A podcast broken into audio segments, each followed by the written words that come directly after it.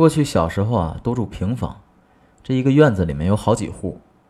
让我印象最深的是有这么一个街坊，大家呢管他叫二他爸。为什么这么叫呢？因为他们有个孩子，小名叫二子。这二他爸呀，什么事儿都愿意掺和掺和，但是干什么什么都不行，嘴把式。用咱现在的话来讲啊，就是世界上最远的距离是从说到到做到。这句话就是说他的。我们这个院子呢，总共三户，另一家是个大哥，工厂的干部，平时爱好是钓鱼，每回钓完了回来，哎，家里熬鱼吃。过去这穷啊，一熬鱼，整个胡同都是香的。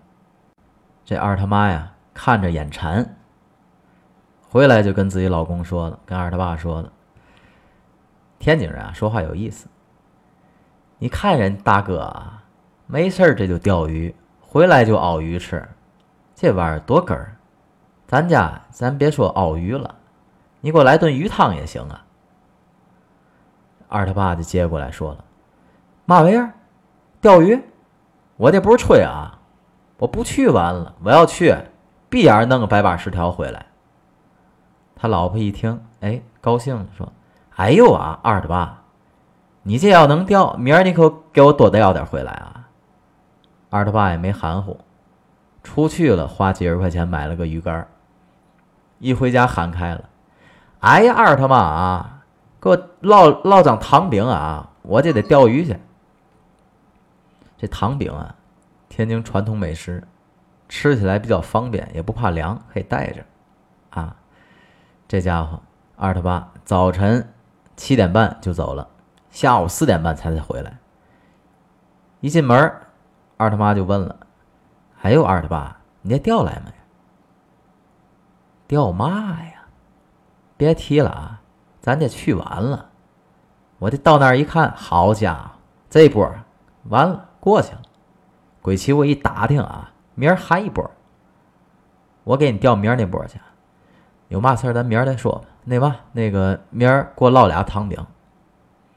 这第二天早晨，啊六点多他就走了，下午还是四点多回来。一进门，二他妈又问了：“哎呦，二他爸啊，你这回钓来了吗？”“钓嘛呀？别提了。到那儿，哎，真赶上这波了。我这刚下杆，好家伙，几小不点儿啊，下去洗澡，噼里啪啦这一通，全吓跑了。”急我这一身汗，鬼齐我一打听，好家伙，明儿还一波，明儿这波太好了啊！我就给你钓明儿这波去。明儿我钓不来，听没有？你往河里捞我去。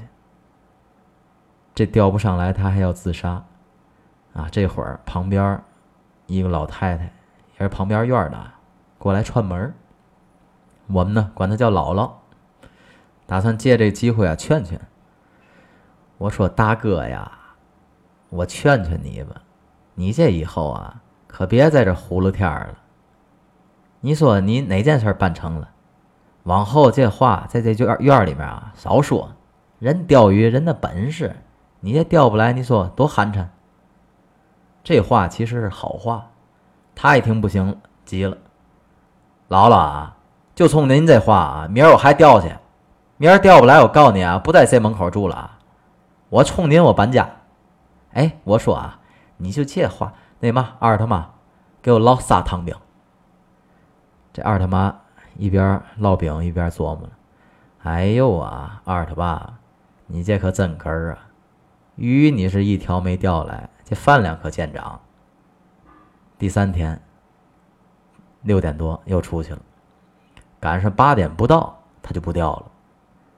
拎着竿去哪儿呢？跑到鱼市去了，一进鱼市，把这卖鱼的就吓一跳。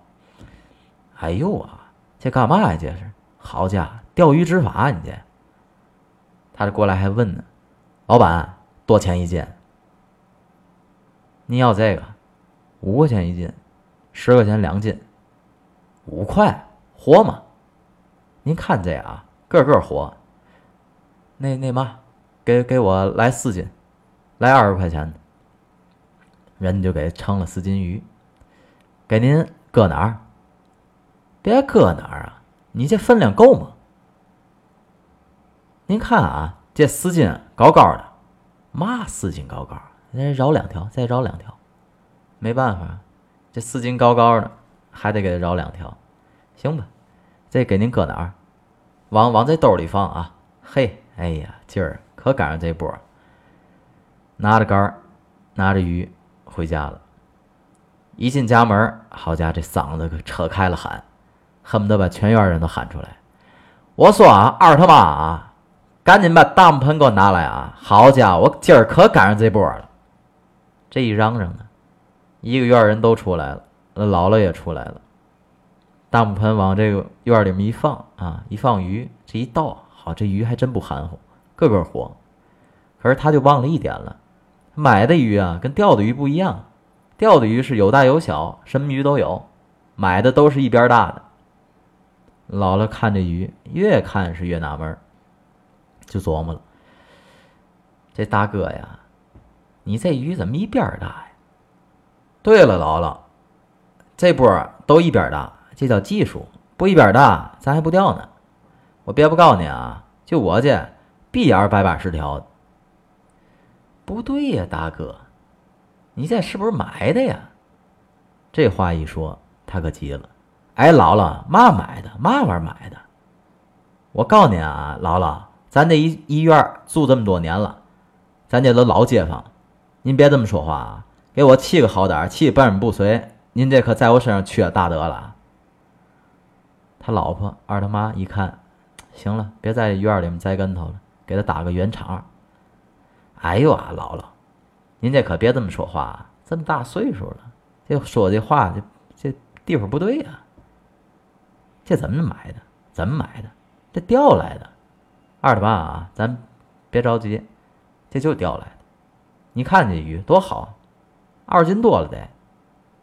二他爸一听，话又接过来了，嘛玩意儿？嘛玩意儿？二二斤多，四斤还高高的呢。